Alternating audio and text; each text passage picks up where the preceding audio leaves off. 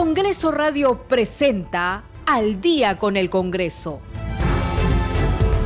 Una síntesis informativa del trabajo legislativo, de representación y de fiscalización del Parlamento Nacional. Una producción de la Oficina de Comunicaciones del Congreso de la República.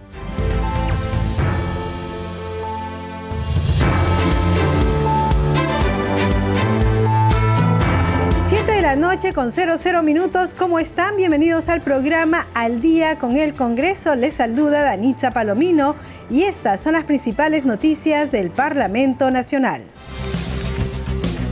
El Pleno del Congreso sesionará este miércoles 17 a las 3 de la tarde y el jueves 18 desde las 10 de la mañana. Este miércoles a las 3 de la tarde se realizará la votación para elegir al nuevo defensor del pueblo. Para esta elección se requiere contar por lo menos con el voto favorable de los dos tercios del número legal de congresistas.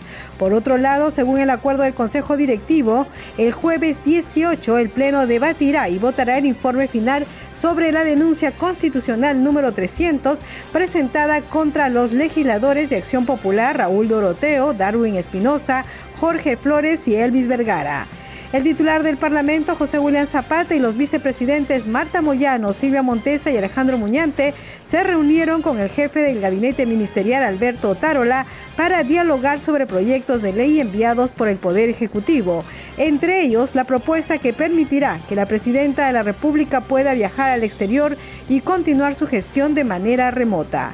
La Comisión de Constitución aprobó el dictamen que propone que los ciudadanos que cumplan su función como miembros de mesa en los procesos electorales recibirán una compensación económica de 2.5% de una unidad impositiva tributaria y un día de licencia con goce de haber a quienes hayan asistido al proceso de capacitación. 7 de la noche con dos minutos, usted está escuchando al día con el Congreso. Y bien, vamos con el desarrollo de las noticias. Como ustedes han escuchado, sesionará el Pleno del Congreso el día de mañana, miércoles 17 y el jueves 18. Eh, vamos a hablar sobre la agenda de estas sesiones plenarias, pero antes vamos a dar cuenta que el titular del Parlamento, José William Zapata, y los vicepresidentes Marta Moyano, Silvia Montesa y Alejandro Muñante se reunieron con el jefe de gabinete ministerial, Alberto Tarola, para dialogar sobre proyectos de ley enviados por el Poder Ejecutivo. Vamos con el informe. El titular del Parlamento, José William Zapata, junto a integrantes de la mesa directiva, recibió al presidente del Consejo de Ministros, Luis Alberto Otárola, a la canciller Ana Cecilia Gervasi y el embajador de nuestro país en España, Walter Gutiérrez. En la reunión, Otárola Peñaranda expuso dos proyectos de ley. Uno de ellos busca una modificación a la ley orgánica del Poder Ejecutivo para que la presidenta de la República despache de manera virtual en caso tenga que viajar al extranjero. Cuando la presidenta viaje, el despacho lo conserve el presidente de la República y a través del presidente del Consejo de Ministros, que según la propia Constitución es el portavoz autorizado del gobierno, se pueda tener administrativamente eh, digamos, la conducción administrativa de este despacho.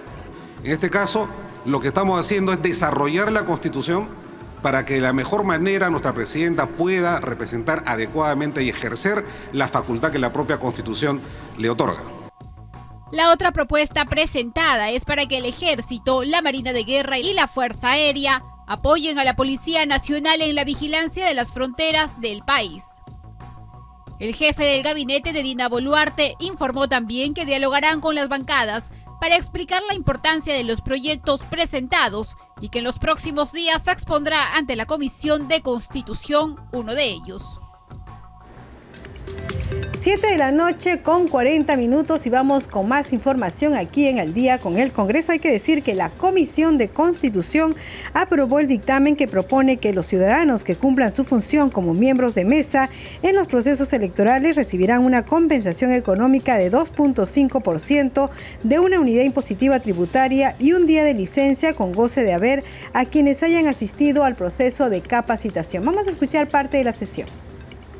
Señores congresistas, presento ante ustedes el predictamen recaído en los proyectos de ley 4248 del Jurado Nacional de Elecciones y 4567 del Congreso que proponen otorgar incentivos a los miembros de MES Al respecto, es necesario mencionar que el dictamen que presentamos hoy agrupa dos iniciativas legislativas. Tienen como finalidad combatir el ausentismo de los miembros de mesa, pues esta función es vital para nuestra democracia toda vez que los miembros de mesa se encuentran a cargo de la instalación de las mismas, así como el escrutinio y resolución de impugnaciones. En suma, el texto sustitutorio propuesto busca modificar el artículo 55 de la Ley Orgánica de Elecciones con el objeto de otorgar a los ciudadanos que cumplan con la función de miembros de mesa A. Una compensación monetaria correspondiente al 2.5 de una UIT, compensación a cargo de la Oficina Nacional de Procesos Electorales. Y B. Otorgarles a los miembros de mesa que hayan acudido a sus capacitaciones un día de descanso remunerado a aquellos que laboren tanto en el sector público como en el privado, el que será efectivo de mutuo acuerdo con el empleador dentro de los 90 días posteriores al acto electoral. Señores congresistas, voy a someter la votación al predictamen. En tal sentido, señor secretario técnico, sírvase a llamar a los congresistas para que manifiesten el sentido de su voto. Señor presidente, han votado a favor de la propuesta 19 señores congresistas, ningún voto en contra y una abstención. Ha sido aprobado por mayoría, señor presidente. Gracias. Ha sido aprobado el dictamen recaído en el proyecto de ley que otorga una compensación económica a los miembros de mesa. La señora congresista Paredes Piqué acaba de manifestar su voto a favor del predictamen. El congresista Eduardo Salguana también ha votado a favor en el dictamen recaído en el proyecto de ley 1428 y 4567. Siete de la noche con seis minutos vamos con más información y esta vez también tiene que ver con la Comisión de Constitución. La Comisión de Constitución y Reglamento también aprobó el dictamen recaído en el proyecto de resolución legislativa del Congreso 4107-2022-CR que propone modificar el reglamento del Congreso con el objeto de incorporar como función del presidente del Congreso denunciar por infracción a la Constitución política al ministro o ministros que resulten responsables por la falta de reglamentación de las leyes. El autor de la iniciativa, Héctor Acuña Peralta, dijo que lo que se debe buscar es garantizar que las leyes aprobadas se cumplan, pero que debido a la falta de reglamento no pueden ponerse en vigencia. Vamos a escuchar lo que ha dicho el presidente de la Comisión de Constitución en esta sesión.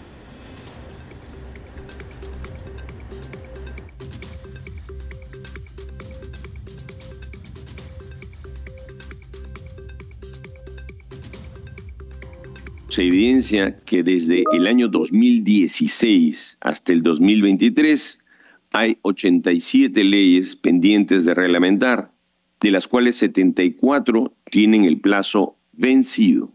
De igual manera, se identifica que seis leyes no tienen plazo para ser reglamentadas, habiendo pasado un periodo considerable para que el Poder Ejecutivo pueda reglamentarlas.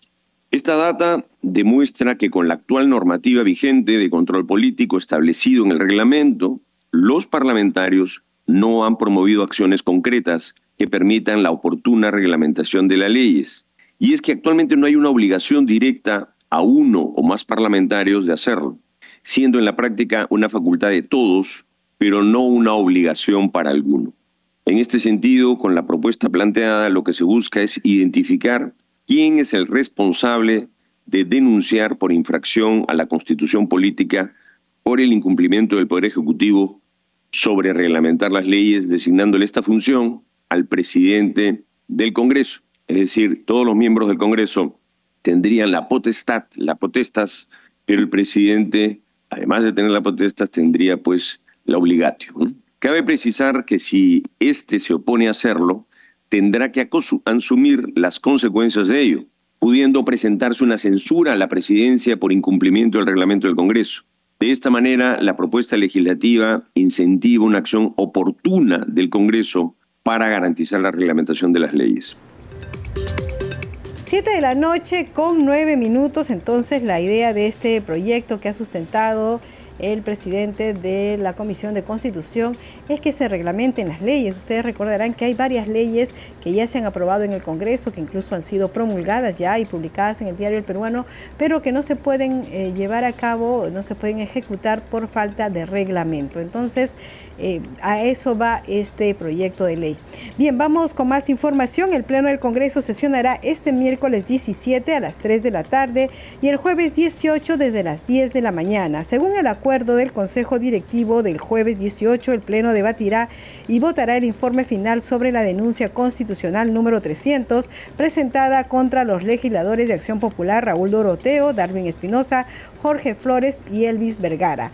En la agenda también figura la consulta de la admisión de las mociones de orden del día número 6262 y 6246 que proponen la interpelación del ministro de Justicia y Derechos Humanos Daniel Maurate y del ministro de Energía y Minas Oscar Vega, respectivamente. Ambas mociones fueron dadas de cuenta en la sesión plenaria del 11 de mayo. Entonces mañana, miércoles, porque según el reglamento, una vez que se ha dado cuenta de las mociones, en la siguiente sesión plenaria se tiene que votar la admisión o no de este pedido de eh, interpelación. Siete de la noche con 10 minutos vamos con más información. La presidenta de la Comisión de Pueblos Andinos, María Taipe, explicó el trabajo que vienen desarrollando en beneficio de las comunidades andinas, amazónicas y afroperuanas. Vamos a escucharla.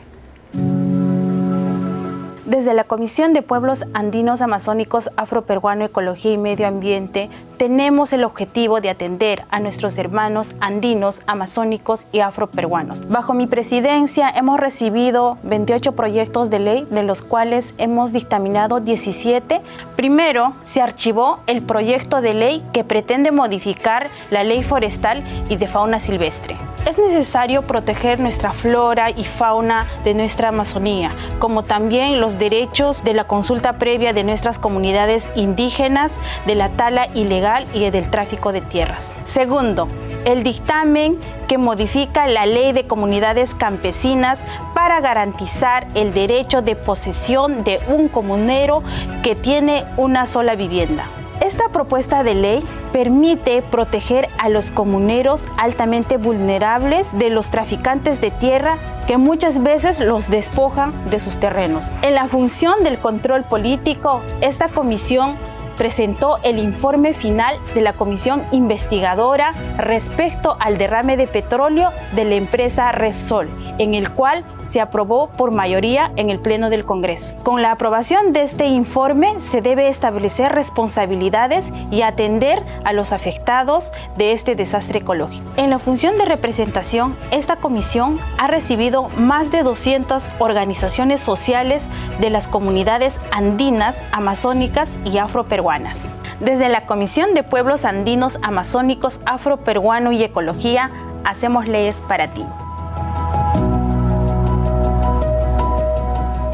7 de la noche con 12 minutos, usted está escuchando al día con el Congreso. Hay que decir que mañana se elige al defensor del pueblo. Vamos a ir justamente con el oficio circular 040-2022, 2023, eh, que dice lo siguiente. Tengo el agrado de dirigirme a usted por especial encargo del señor presidente del Congreso de la República con el fin de comunicarle que durante la sesión del Pleno del Congreso, que se celebrará el miércoles 17 de mayo del 2023 a las 3 de la tarde, se realizará la votación para elegir al nuevo defensor del pueblo de conformidad con lo dispuesto en el artículo 161 de la Constitución Política del Perú y 93 del reglamento del Congreso. Con ese motivo y considerando que para esta elección se requiere contar por lo menos con el voto favorable de los dos tercios del número legal de congresistas, se le invoca a tomar las providencias del caso que garanticen su participación en la referida sesión, sea presencial o virtual. Con esta ocasión reitero a usted, el señor congresista, la expresión de mi especial consideración y firma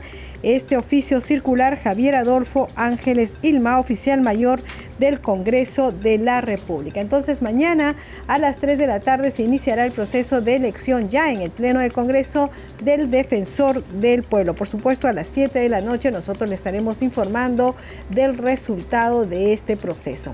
7 de la noche con 14 minutos y vamos con la siguiente noticia. En entrevista con Congreso Radio, la parlamentaria Susel Paredes informó que ha presentado un proyecto de ley a la Comisión de Justicia para que el delito de homicidio basado en la orientación sexual tenga una pena mínima de 15 años. Resaltó que la iniciativa busca disuadir los crímenes a personas de diferente orientación sexual. Estas declaraciones las brindó luego de culminado el foro denominado Legislación Internacional de los Crímenes de Odio. Vamos a escuchar la entrevista de nuestro compañero Víctor Incio. Bueno, hemos eh, tenido la presencia de representantes de la Embajada alemana, mexicana y argentina para ver cómo se tratan y se sancionan los crímenes basados en el odio por el prejuicio contra personas de distinta orientación sexual a la heterosexual, de identidad de género y expresiones de género. ¿Qué es lo que ocurre? Que hay ya muchas muertes, eh, especialmente contra las mujeres trans, que están fundamentadas en la discriminación hacia esas personas. Y son crímenes con mucha hazaña, mucha violencia. Eh, entonces tenemos casos como el de la trabajadora sexual trans que para matarla no le metieron dos balazos, le metieron más de 31 balazos. ¿no? El caso de Jeffrey Peña, que es una sobreviviente que ha venido aquí, que es una mujer trans a la que le tuvieron poner 183 puntos entre la espalda y su cara porque fue agredida eh, con un pico de una botella. Y así muchas otras muertes y lesiones graves que han dejado sobrevivientes con muchas heridas emocionales, físicas, psicológicas, y esto necesita una sanción ejemplar. Entonces, por eso es que nosotros hemos presentado un proyecto de ley para que en el homicidio, el mínimo de la pena, cuando está basada en orientación el, odio está basado en la orientación sexual, identidad de género o expresiones de género, sea mínimo 15 años, ¿no? Y también en lesiones graves y lesiones leves, porque hay lesiones que se producen porque te odio, porque tú eres de determinada orientación sexual. Entonces esto ya se está sancionando en muchas partes del mundo. Solo hemos traído aquí tres casos de embajadas que representan a países que tienen una legislación que sanciona severamente los crímenes de odio. ¿no? En Argentina, inclusive, en las sentencias ya se menciona el travesticidio por un caso muy especial que hubo y que ahora este, ya viene siendo una manera de sentenciar estos casos cuando el homicidio se produce por prejuicio. ¿no? O sea, ante esta lamentable y preocupante realidad, realidad Usted ha presentado un proyecto de ley, ¿no? Este proyecto está en la ¿qué comisión? En la Comisión de Justicia. Ah, Todo lo que significa modificaciones en el Código Penal va a la Comisión de Justicia. Entonces, nosotros esperamos que estas agravantes se produzcan porque necesitamos disuadir y ejemplarizar eh, estas, estos horrendos crímenes, ¿no? delitos de sangre que se cometen contra nuestra comunidad, especialmente contra las mujeres trans. 7 de la noche con 17 minutos. Vamos con nuestra siguiente secuencia. Congreso en redes. A esta hora de la noche tenemos información con nuestra compañera Perla Villanueva. Adelante, Perla. Muy buenas noches, Danitza. Empezamos con la publicación de la Comisión de Constitución y Reglamento en el Twitter. Utiliza el hashtag Informamos. Presentación del jefe del gabinete ministerial Alberto Otaro de la Peñaranda para sustentar el proyecto de ley 4985 que propone modificar la ley orgánica del Poder Ejecutivo para desarrollar el encargo y gestión remota del despacho de la Presidencia de la República este miércoles 17 de mayo del 2023 a partir de las 9 y media de la mañana y se adjunta la agenda de esta sesión. Tenemos también la publicación de la cuenta del Congreso del Perú en esta publicación se informa que las sesiones del Pleno del Congreso se desarrollarán el 17 y 18 de mayo. Se comparte la citación que ha sido distribuida a los parlamentarios por oficialía mayor. En el documento se precisa que el miércoles 17 de mayo el Pleno sesionará a partir de las 3 de la tarde. En tanto, el jueves 18 de mayo el Pleno sesionará a partir de las 9 de la mañana. En una nueva publicación también del Congreso del Perú se informa que en la agenda del Pleno del Congreso de este 17 y 18 de mayo se encuentra la denuncia constitucional 300 presentada contra los legisladores Raúl Doroteo, Darwin Espinosa, Jorge Flores y Elvis Vergara, entre otros temas. Por último, Danitza, la publicación de la Comisión de Descentralización. En este mensaje se informa que este grupo de trabajo parlamentario presidido por la congresista Diana González realizará su vigésimo primera sesión ordinaria, en donde se debatirán proyectos de ley sobre inteligencia artificial y defensa del consumidor. Y también se comparte la agenda de esta sesión. Danitza, hasta aquí nuestra secuencia Congreso en redes. Continuamos contigo. 7 de la noche con 19 minutos. Muchas gracias, Perle. hay que decir que hay una publicación de la Subcomisión de Acusaciones constitucionales dice lo siguiente, con 17 votos a favor, uno en contra y abstenciones, se aprobó admitir a trámite en un extremo e improcedente en otro extremo la propuesta del informe de calificación de la denuncia constitucional 367 formulada por el congresista Alejandro Muñante contra el exministro de Salud Víctor Zamora. Esto es por la presunta infracción de la Constitución a los artículos 9 y 128 de la Constitución Política del Perú y por la presunta comisión de el delito de omisión, rehusamiento, demora de actos funcionales tipificados del artículo 377 del Código Penal. Las, y eso fue lo que ha informado la subcomisión de acusaciones constitucionales. Está sesionando en estos momentos y a través de su cuenta de Twitter usted puede enterarse de las decisiones que se vienen tomando en esta subcomisión. Siete de la noche con 20 minutos y hay un problema muy grande de salud en el país que es el dengue. Nosotros estamos en colaboración con el Ministerio de Salud y DIGESA eh, dando algunas recomendaciones sobre este tema. Esta vez es sobre respecto al uso de agua embotellada. Hola, soy el ingeniero Robert Patiño de la IGESA y hoy te brindaremos recomendaciones para la compra y consumo de agua embotellada de manera correcta para garantizar el consumo inocuo de los alimentos. 1. Revisa el registro sanitario del producto. 2. Revisa la fecha de vencimiento. 3. Verifica que el contenido no se encuentre en partículas extrañas. 4 verifica que el sello de seguridad se encuentre herméticamente fijo, no chancado ni hundido. 5. Revisa si existe fugas. Otras recomendaciones que te brinda la ligeza es siempre lávate las manos antes de abrir el producto. Si el envase cuenta con un sello de seguridad, retíralo con cuidado. Evita cortarlo, romperlo introducir objetos como lapiceros, cuchillos y otros. Se recomienda también retirar desde las partes laterales, evitando rupturas y que éstas caigan al agua. Ya lo sabes, aplícalo siempre.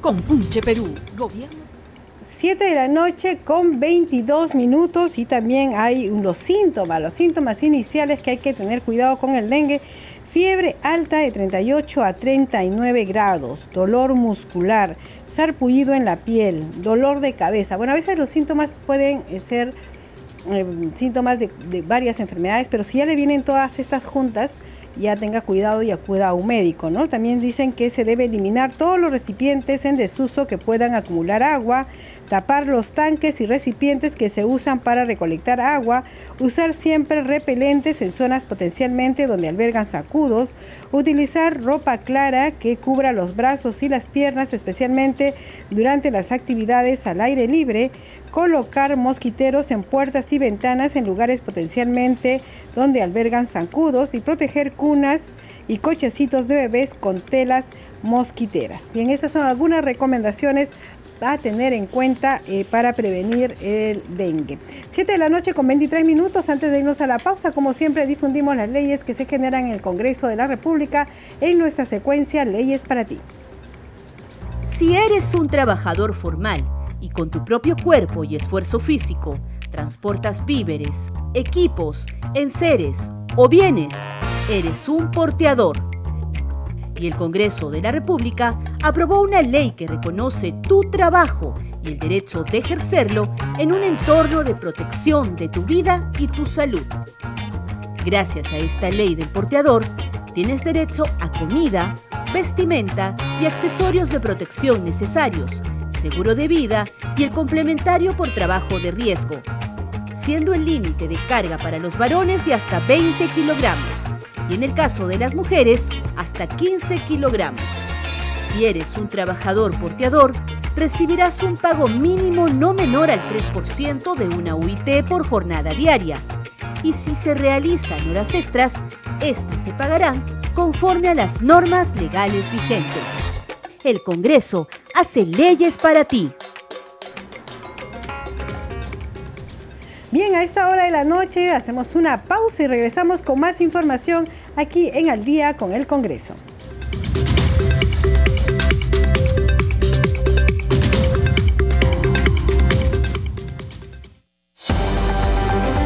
Segundo a segundo, las noticias como son, nuestros titulares. 7 de la noche con 25 minutos, amigos, bienvenidos a microinformativo de esta hora. La comisión multisectorial encargada del Estudio Nacional del Fenómeno del Niño confirmó que en el mar peruano, en especial la zona norte y central del país, se presenta el niño costero. La ministra de Cultura, Leslie Urtiaga, supervisó los trabajos de protección y cuidado que se ejecutaron en el complejo arqueológico Chanchán y el Museo de Sitio en Trujillo, en la región La Libertad. En el Perú, 7 de cada 10 niños y adolescentes de entre 6 y 17 años acceden a Internet de acuerdo con el Instituto Nacional de Estadística e Informática. Y en el ámbito internacional, el número de, presuntos miembros de una secta cristiana que ayunaron hasta morir en un bosque del sur de Kenia para reunirse con Jesucristo ha aumentado a 211, informó la policía. Y en el plano deportivo, el defensa Carlos Zambrano reconoció que su gol en el que el partido de Alianza Lima Frente Municipal sí fue concebido en posición adelantada. 7 de la noche con 26 minutos, hasta aquí las noticias de la hora. Usted continúe disfrutando de su programa Al Día con el Congreso y Danixa Palomino.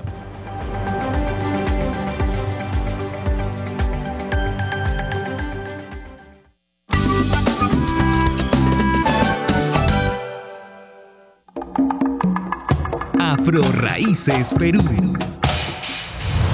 En esta ocasión recordaremos al poeta afroperuano Enrique Fidel Verástegui Peláez, quien nació el 24 de abril de 1950. Verástegui además fue ensayista, filósofo, cuentista, novelista, guionista, dramaturgo, músico y acuarelista. En 1970, junto a otros poetas de su tiempo, fundó el movimiento Hora Cero. Con su primer libro en los extramuros del mundo, logró convertirse en uno de los poetas más importantes de Latinoamérica en el 2011 para su antología consultada de poesía peruana, el crítico Abelardo Oquendo realizó una encuesta a más de 130 representantes calificados de las letras peruanas. En los extramuros del mundo ocupó el primer puesto, seguido por Noches de Adrenalina de Carmen Ollé. Enrique, ¿qué crees tú que es la poesía? Creo que desde que el hombre es hombre, o sea, desde que la especie humana se asumió como humanidad, la poesía y el arte en general existen, ¿no? El destacado poeta afroperuano conocido como la voz original de la generación de los 70 nos dejó el 27 de julio del 2018. Afro Raíces Perú. Radio Nacional.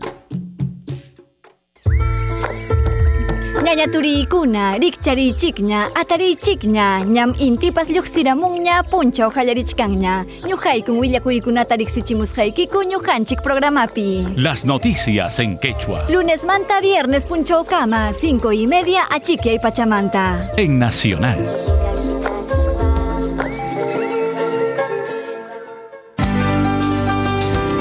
En Tacna, Ciudad Heroica. Escucha Nacional 99.9 FM. Es momento de una dosis cultural de Encuentros en la Radio. Milton Ceballos nos habla sobre la música criolla en Camaná. Había una costumbre que le llamaban el barato en donde a la marinera, después de terminada su ejecución, muchos concurrentes pedían este barato, tirando unas monedas al piso, los que bailaban y los músicos tenían que ejecutar una tercera parte de la marinera para poder dar contento a la gente. ¿Quieres conocer más del arte, la música y la cultura viva del Perú? Entonces, únete a las veladas culturales de Encuentros en la Radio con Celeste Acosta. De lunes a viernes a las 8 de la noche por Radio Nacional. La cultura, la identidad y el aporte de la afrodescendencia en el Perú y el mundo están en Afro Raíces orgulloso de ser negro. Mi padre es de Guinea Ecuatorial. Victoria Santa Cruz, mi tía abuela. Sabemos cuánto llevamos en la sangre, cuánta cultura Afro Raíces. Ahora en un nuevo horario. Sábados a las 10 de la mañana por Radio Nacional.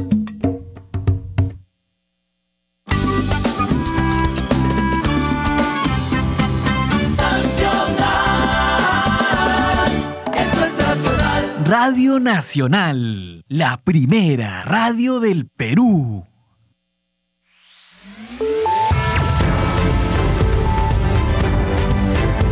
Continuamos en Al día con el Congreso.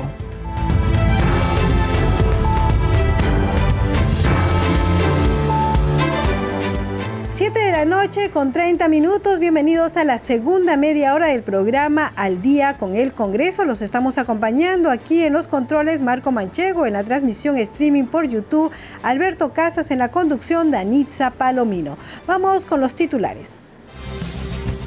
El Pleno del Congreso sesionará este miércoles 17 a las 3 de la tarde y el jueves 18 desde las 10 de la mañana. Este miércoles a las 3 de la tarde se realizará la votación para elegir al nuevo defensor del pueblo. Para esta elección se requiere contar por lo menos con el voto favorable de los dos tercios del número legal de congresistas. Por otro lado, según el acuerdo del Consejo Directivo del jueves 18, el Pleno debatirá y presentará contra los congresistas de Acción Popular Raúl Doroteo, Darwin Espinosa, Jorge Flores y Elvis Vergara. El titular del Parlamento, José William Zapata, y los vicepresidentes Marta Moyano, Silvia Montese y Alejandro Muñante se reunieron con el jefe del gabinete ministerial, Alberto Tarola, para dialogar sobre proyectos de ley enviados por el Poder Ejecutivo, entre ellos la propuesta que permitirá que la presidenta de la República pueda viajar al exterior y continuar su gestión de manera remota. La Comisión de Constitución aprobó el dictamen que propone que los ciudadanos que cumplan su función como miembros de mesa en los procesos electorales recibirán una compensación económica de 2.5% de una unidad impositiva tributaria y un día de licencia con goce de haber a quienes hayan asistido al proceso de capacitación. 7 de la noche con 32 minutos, usted está escuchando al día con el Congreso.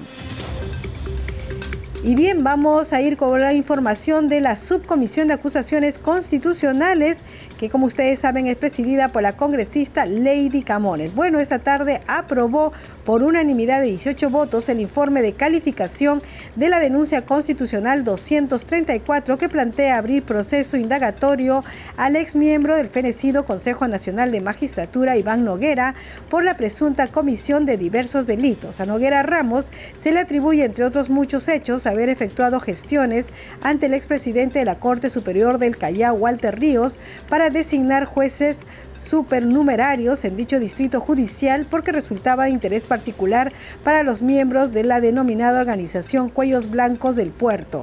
La denuncia fue presentada por la ex fiscal de la Nación, Zoraida Ábalos, por la presunta comisión de los delitos de tráfico de influencias agravado, cohecho activo específico, cohecho pasivo específico, como presunto instigador del delito de negociación incompatible o aprovechamiento indebido del cargo y como presunto autor del delito contra la tranquilidad pública, organización criminal. Vamos a escuchar una parte de lo que ha sido esta sesión. Los hechos que motivan la presente denuncia son los siguientes. Se atribuye al denunciado ex consejero Sergio Iván Noguera Ramos haber hecho gestiones y coordinaciones ante el expresidente de la Corte Superior de Justicia del Callao para la designación de jueces supernumerarios, como es el caso del señor juez Fernando Ulises Salinas Valverde, designado por Walter Ríos Montalva, en ese entonces presidente de dicha Corte. La presente denuncia amplía los supuestos de hecho de las denuncias constitucionales planteadas en el caso conocido como los cuellos blancos del puerto, respecto del nombramiento de algunos funcionarios jurisdiccionales, como es el caso de jueces supernumerarios o provisionales, que no están dentro del ámbito de competencia o influencia de los miembros del ex Consejo Nacional de la Magistratura, pero que resultaban de interés de los miembros de la denominada organización criminal, los cuellos blancos del puerto. Eh, respecto a los requisitos formales y los criterios señalados por el artículo 89 del reglamento del Congreso, la presente denuncia cumple tanto con los requisitos y con los criterios formales que se han indicado. Es importante señalar que el Ministerio Público considera la presente denuncia como una ampliatoria contra el investigado Sergio Iván Noguera Ramos con la finalidad que se comprenda como parte de las tareas o funciones dentro de la organización criminal Los Cuellos Blancos del Puerto, la de copar las plazas de jueces, supernumerarios y personal de confianza dentro de la Corte Superior de Justicia del Callao para los fines de favorecer a personas de su entorno o allegadas a dicha organización, como fue el caso del empresario pesquero Óscar Peña Paricio, posición que resulta coherente en base a los hechos que se han analizado en el presente informe de calificación, razón por la cual la denuncia cumple con los requisitos exigidos por el artículo 89 del reglamento del Congreso, por lo que esta Secretaría Técnica de la Subcomisión de Acusaciones sugiere se admita a trámite la denuncia constitucional número 234, formulada por la ex fiscal de la Nación, Zoraida Ábalos Rivera, en contra del ciudadano Sergio Iván Noguera Ramos, en su condición de miembro del desactivado Consejo Nacional de la Magistratura, como autor de los delitos de tráfico de influencias agravado, cohecho activo específico y cohecho pasivo específico, como instigador del delito de negociación incompatible y como autor del delito de organización criminal. 7 de la noche con 36 minutos. Vamos con más información aquí en Al día con el Congreso. hay que decir que por unanimidad, la Comisión de Educación, Juventud y Deporte, conducido por el vicepresidente Wilson Quispe, aprobó la insistencia, la autógrafa observada por el Poder Ejecutivo, que plantea modificar la Ley 30220, Ley Universitaria, a fin de promover la investigación para la obtención del grado académico de bachiller o del título profesional e impulsar la inserción de los graduandos de las universidades públicas y privadas en el mercado laboral. La propuesta señala que la Superintendencia Nacional de Educación Superior Universitaria, SUNEDU, determina los criterios, así como establece y supervisa el procedimiento administrativo para el reconocimiento de grados y títulos otorgados en el extranjero en el marco de la normativa vigente. Además, para la obtención de grados y títulos se realiza de acuerdo con las exigencias académicas que cada universidad establezca sus respectivas normas internas. Los requisitos mínimos para obtener el grado de bachiller son la aprobación de los estudios de pregrado y el conocimiento de un idioma extranjero, de preferencia inglés o lengua nativa. Los estudios de pregrado incluyen un curso de trabajo de investigación que se sigue en el último semestre de estudios de cada carrera. 7 de la noche con 36 minutos y vamos con otras noticias. Y desde la región Amazonas, la Comisión de Salud y Población realizó su décimo séptima sesión descentralizada, donde la decana nacional del Colegio Químico Farmacéutico del Perú informó que hasta la fecha existen más de mil casos de dengue y dos muertes en Bagua Grande. Vamos con el informe. La Comisión de Salud y Población visitó la región Amazonas para conocer la situación actual de la epidemia del dengue en las diversas zonas de dicho departamento. Es así como la decana del Colegio Químico brindó cifras exactas sobre los pacientes afectados por el dengue. La región de Amazonas se encuentra bastante afectada en esta eh, epidemia. Sabemos que, existen 1.043 casos presentados, solamente en Nieva hay 113 casos. Las dos muertes se han presentado, una de ellas en el lugar donde nos encontramos ahora, que es en Bagua. Seguidamente, la titular de la comisión recalcó los grandes problemas que tiene la región y solicitó al Ejecutivo en articular acciones en beneficios de ellos. En esta región tenemos graves, graves problemas de salud pública que son de siempre y que no han sido abordados adecuadamente, dengue y las enfermedades de transmisión sexual. Aquí hago llamado al Ministerio de Salud, al gobierno regional y a todas nuestras autoridades para que hagamos esfuerzos y juntos podamos salir de esta problemática, incluso con los gobiernos locales impulsen con el máximo esfuerzo esta lucha de estas dos grandes enfermedades que año a año tienen víctimas mortales. Además, la parlamentaria Mary Infantes mencionó su preocupación por la región, puesto que los miles de casos del dengue son por niños y jóvenes. Conocemos problemas de salud, de la cual nosotros estamos con graves problemas. Le digo graves problemas porque de las siete provincias que tenemos, una de las provincias más afectadas, y quizás su lejanía es Colocante. Nuestro trabajo desde ahora va a ser con la mira hacia ellos, Y eso lo estamos haciendo ya desde hace mucho tiempo.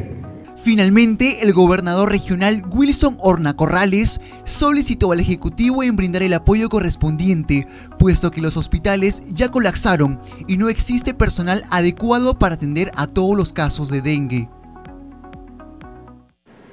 7 de la noche con 40 minutos. Usted está escuchando al día con el Congreso y vamos con otras informaciones. La Comisión Especial de Seguimiento Parlamentario del Acuerdo de la Alianza del Pacífico, presidida por el legislador Alfredo Pariona, aprobó por unanimidad participar en un evento internacional vinculado a la Alianza del Pacífico a realizarse en Panamá. Durante la sesión extraordinaria de la Comisión Especial se debatió y aprobó la participación de dicho grupo de trabajo en la reunión de la Comisión Interparlamentaria de seguimiento de la Alianza del Pacífico y cumbre de parlamentos regionales de integración a llevarse a cabo los días 20 y 21 de mayo del 2023 en la ciudad de Panamá. Al respecto, el titular de la Comisión Especial, Pariona Sinchi, refirió que los temas de la institución de la Alianza del Pacífico viene atravesando una relativa crisis institucional que se debería encontrar una salida que permita normalizar sus actividades como tal. 7 de la noche con 41 minutos. Vamos ahora con otras informaciones. La Comisión Especial Pro Inversión aprobó incorporar nuevas actividades a su plan de trabajo. Fue durante la sesión descentralizada realizada en Cajamarca. Vamos con el informe. Nuevas actividades fueron incorporadas al plan de trabajo de la Comisión Especial Multipartidaria Pro Inversión. Los miembros de este grupo, presidido por la congresista Tania Ramírez, aprobaron incluir los aportes hechos por el congresista Roberto Sánchez referidos a pedidos de información sobre los siguientes proyectos. Tenemos el megapuerto Chancay, empresa Costco Shipping, Portex, concesión Muelle de World, AMP Terminal Callao y Lima Airport Partners. Otros pedidos de la congresista Esmeralda Limachi también fueron incorporados. Estos incluyen la fiscalización. Uno, control y fiscalización del Fondo para Intervenciones ante la ocurrencia de desastres naturales INDECI. Dos, invitar a la Contraloría General de la República para que informe acerca de las acciones implementadas en el marco de la cuarta disposición complementaria final del decreto legislativo 1252 que crea el Sistema Nacional de Programación Multianual y Gestión de Inversiones. La sesión se desarrolló en Cajamarca. En el lugar se recibió la exposición del asesor técnico de Proinversión para esa región, Carlos Tirado, quien detalló la situación de los proyectos adjudicados para la zona. Tenemos actualmente tres asociaciones público-privadas por un monto de 178 millones de dólares en los sectores transportes y energía. ¿No es cierto? En el sector transporte podemos nosotros ver que tenemos el primer grupo de aeropuertos regionales por un monto de 113 millones y tenemos también en el sector energía el enlace Reque, Carhuaquero y eh, Tumbes, enlace eh, Caclic y Jaén Norte por un monto de 64.80 millones de dólares. A ellos se suman ocho proyectos en activos, algunos de ellos relacionados a la minería, y 26 obras por impuestos en los sectores de seguridad, transporte, educación y otros, con 114 millones de soles en inversión. 7 de la noche con 43 minutos. Usted está escuchando al día con el Congreso y vamos con otra información. Por unanimidad aprobaron el predictamen del proyecto de ley 4031 que fortalece la participación de las personas con discapacidad en la vida cultural de la nación con la finalidad de promover la participación, acceso y contribución de las personas con discapacidad en la vida cultural de la nación. Para ello, la propuesta del legislador Roberto Camiche propone modificar la Ley General de Personas con Discapacidad e incluir en sus alcances el derecho a la participación cultural. Él ha dicho lo siguiente siguiente, la persona con discapacidad tiene derecho de participar, acceder y contribuir en la vida cultural de la nación. El Estado garantiza oportunidades efectivas y concretas de accesibilidad física y o financiera para que las personas con discapacidad disfruten plenamente de la vida cultural sin discriminación. Y vamos ahora con otra, otra, otra parte, la Comisión de Inclusión Social, donde se presentó el presidente ejecutivo de Salud, Aurelio Orellana, expuso sobre la situación de los centros de rehabilitación de salud a nivel nacional. Entre otros temas, tras su exposición, el presidente de la comisión, Luis Camiche, consultó por la existencia de un plan de coordinación con los gobiernos regionales para certificar a los pacientes con discapacidad a nivel nacional. La respuesta fue absuelta por la gerenta central de la persona adulta mayor y persona con discapacidad, Tania Rodas. Vamos a escucharla. Este, yo quisiera, en base a la exposición que ha hecho señor presidente, hacerle una par de preguntas. Primero, ¿hay alguna coordinación con los gobiernos regionales para un plan de certificación a los pacientes con discapacidad a nivel nacional, porque hay muchas personas que no tienen su certificación por falta de médicos certificadores en la regional Libertad. Estamos haciendo un trabajo con el gobierno regional, la, la gerencia de salud y el gobierno regional para certificar a las personas que no son de salud, pero hay algunos que sí tienen el, el seguro, pero por cuestiones de lejanía, por cuestiones de, de no saber que hay esta inscripción. Por eso le preguntaba si hay algún plan o algún acercamiento con los gobiernos regionales. Sí, Tania, por favor. Muchas gracias, señor presidente. Eh, presidente congresista Luis Roberto Camiche. Efectivamente, eh, el problema más importante que tienen nuestras personas con discapacidad en nuestro país es justamente la certificación. Hace un momento dijimos de los 33 millones de peruanos, el 10.2 al 10.4% representa personas con discapacidad.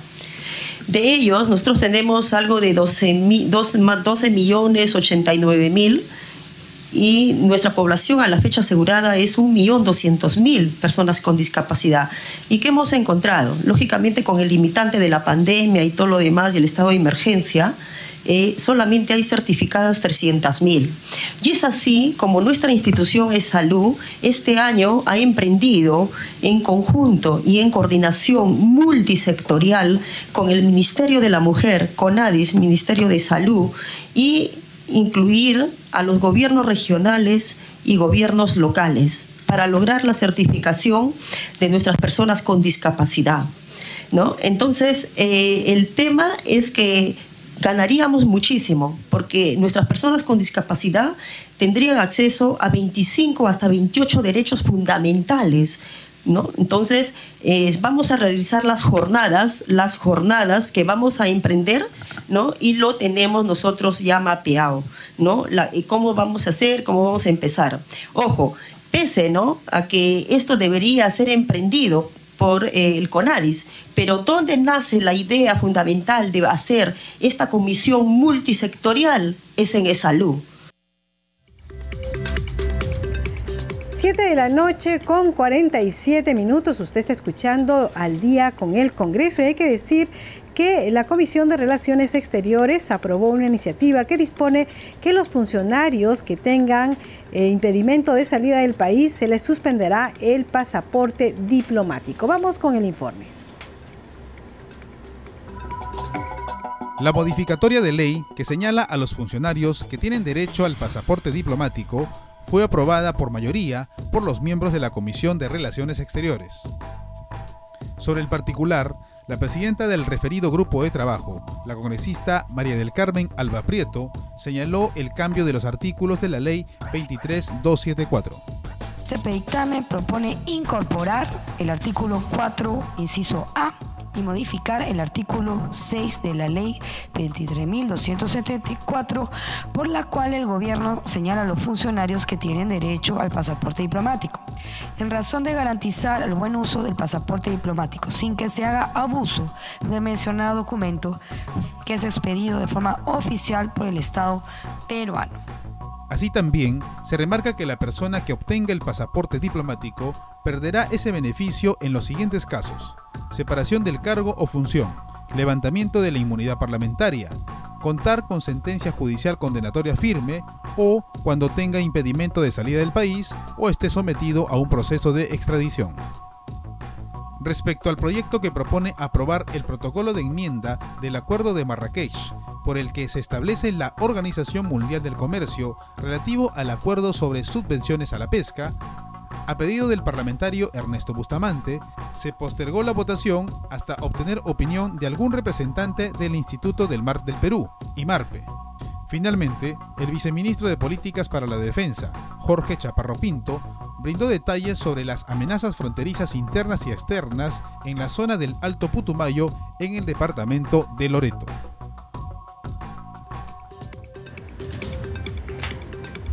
7 de la noche con 50 minutos vamos a conocer la agenda de actividades programadas para mañana en el Congreso de la República. La información nos las trae como siempre nuestro compañero Josman Valverde. Adelante Josman. Hola Danitza, buenas noches. Así es, entonces conozcamos de inmediato cuáles van a ser las actividades para mañana miércoles 17 de mayo aquí en el Congreso de la República, de acuerdo a la agenda ya compartida en el portal institucional. A las 8 de la mañana van a iniciarse estas actividades con una sesión de la Comisión de Descentralización que va a ser en el hemiciclo del Congreso y en las cuales, entre otros temas, se va a ver el dictamen recaído en el proyecto de ley que promueve el uso de la inteligencia artificial en favor del desarrollo económico y social del país será 8 de la mañana, a esa misma hora, de manera paralela, pero en Arequipa. En el auditorio de eh, Matarani en Moyendo va a desarrollarse la sesión descentralizada de la Comisión de Comercio Exterior. Continúa además desarrollándose el Parlamento Joven que impulsa la Oficina de Participación Ciudadana, será desde muy temprano. También va a continuar el evento MINSA Semana de Reproducción de Prevención del Ministerio de Salud que está impulsando el despacho de la congresista Marta Moyano, primera vicepresidenta del Congreso de la República, está en la Plaza eh, Simón Bolívar. Hay mesas de trabajo, eh, ceremonias también que se van a desarrollar y en cuanto a comisiones, a las 9 y 30 va a sesionar la Comisión de Constitución y ha invitado al presidente del Consejo de Ministros, Alberto Tarola, para que sustente el proyecto de ley que está eh, planteando la ley que modifica la ley orgánica del Poder Ejecutivo para desarrollar el encargo y gestión remota del despacho de la presidencia de la República. Así que este tema, el cual fue también abordado en una reunión eh, muy temprano en, la oficina de la presidencia del Congreso, eh, va a ser ya em, sustentado como eh, corresponde en la Comisión de Constitución a partir de las 9 y 30 de la mañana, mañana en la sala Carlos Torres y Torres Lara. La Comisión de Economía va a sesionar también a las 9 y 30 de la mañana. Y eh, en cuanto a, a las actividades que continuarán en el transcurso de la mañana, a las 10 se tiene previsto un acto público que es la suscripción de la autógrafa de la ley que declara precursor del derecho internacional humanitario aplicable a los conflictos armados en el mar al gran almirante del Perú, Miguel Grau Seminario. A las 10 de la mañana sesionará el grupo de trabajo de peruanos en el exterior, la Comisión de Justicia a las 11 y 30, la Comisión Especial del Proyecto Puyango Tumbes a las 12 y 30, la Comisión de Energía y Minas sesionará a las 2 de la tarde y eh, por la tarde de Anitza a las 3 hay sesión plenaria. Como sabemos, temas de mucho interés, entre ellos hay eh, los temas eh, en agenda que también ya se encuentran publicadas en el portal institucional. Esta sesión plenaria eh, se va a desarrollar en el hemiciclo a partir de las 3 de la tarde. Eh, luego de ello, a las 4 hay una sesión programada, una sesión del grupo de trabajo servicio notarial. Eh, y ha convocado al ministro de Justicia. Conoceremos si es que se va a desarrollar de todas maneras o si a raíz de la sesión plenaria se va a mm, evaluar otra fecha, aunque como sabemos muchas veces ocurre también sesiones paralelas, las cuales se eh, les da las facilidades a los parlamentarios para que desarrollen de todas maneras este trabajo. Y teniendo en cuenta que hay un ministro eh, convocado a la sesión, vamos a conocer en todo caso qué ocurre a partir de las 3 de la tarde, Danitza, que sesiona el Pleno de la Representación Nacional. Es la información de las actividades de mañana miércoles 17 de mayo. Volvemos contigo, Estudios, Danitza. Adelante, buenas noches. Muchas gracias, Josman Valverde. Vamos con los titulares de cierre.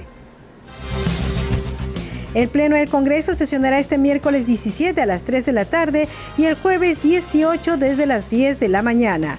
Este miércoles a las 3 de la tarde se realizará la votación para elegir al nuevo defensor del pueblo. Para esta elección se requiere contar por lo menos con el voto favorable de los dos tercios del número legal de congresistas. Por otro lado, según el acuerdo del Consejo Directivo, el jueves 18 el Pleno debatirá y votará el informe final sobre la denuncia constitucional número 300 presentada contra los legisladores de Acción Popular Raúl Doroteo, Darwin Espinosa, Jorge Flores y Elvis Vergara. El titular del Parlamento, José William Zapata, y los vicepresidentes Marta Moyano, Silvia Montesa y Alejandro Muñante se reunieron con el jefe de gabinete ministerial, Alberto Tarola, para dialogar sobre proyectos de ley enviados por el Poder Ejecutivo.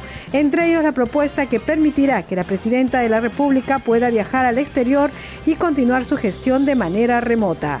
La Comisión de Constitución aprobó el dictamen que propone que los ciudadanos que cumplan su función como miembros de mesa en los procesos electorales recibirán una compensación económica de 2.5% de una unidad impositiva tributaria y un día de licencia con goce de haber a quienes hayan asistido al proceso de capacitación. 7 de la noche con 55 minutos. Hasta aquí el programa Al día con el Congreso. Como siempre queremos agradecerle a nombre de todo el equipo de Congreso Radio. Los hemos acompañado aquí en Nacional. Marco Manchego en los controles, Alberto Casas en la transmisión streaming por YouTube y Félix se nos ha acompañado hoy en la unidad móvil. Se despide de ustedes Danitza Palomino. Como siempre nos reencontramos mañana a las 7 de la noche con toda la información del Parlamento Nacional. Buenas noches.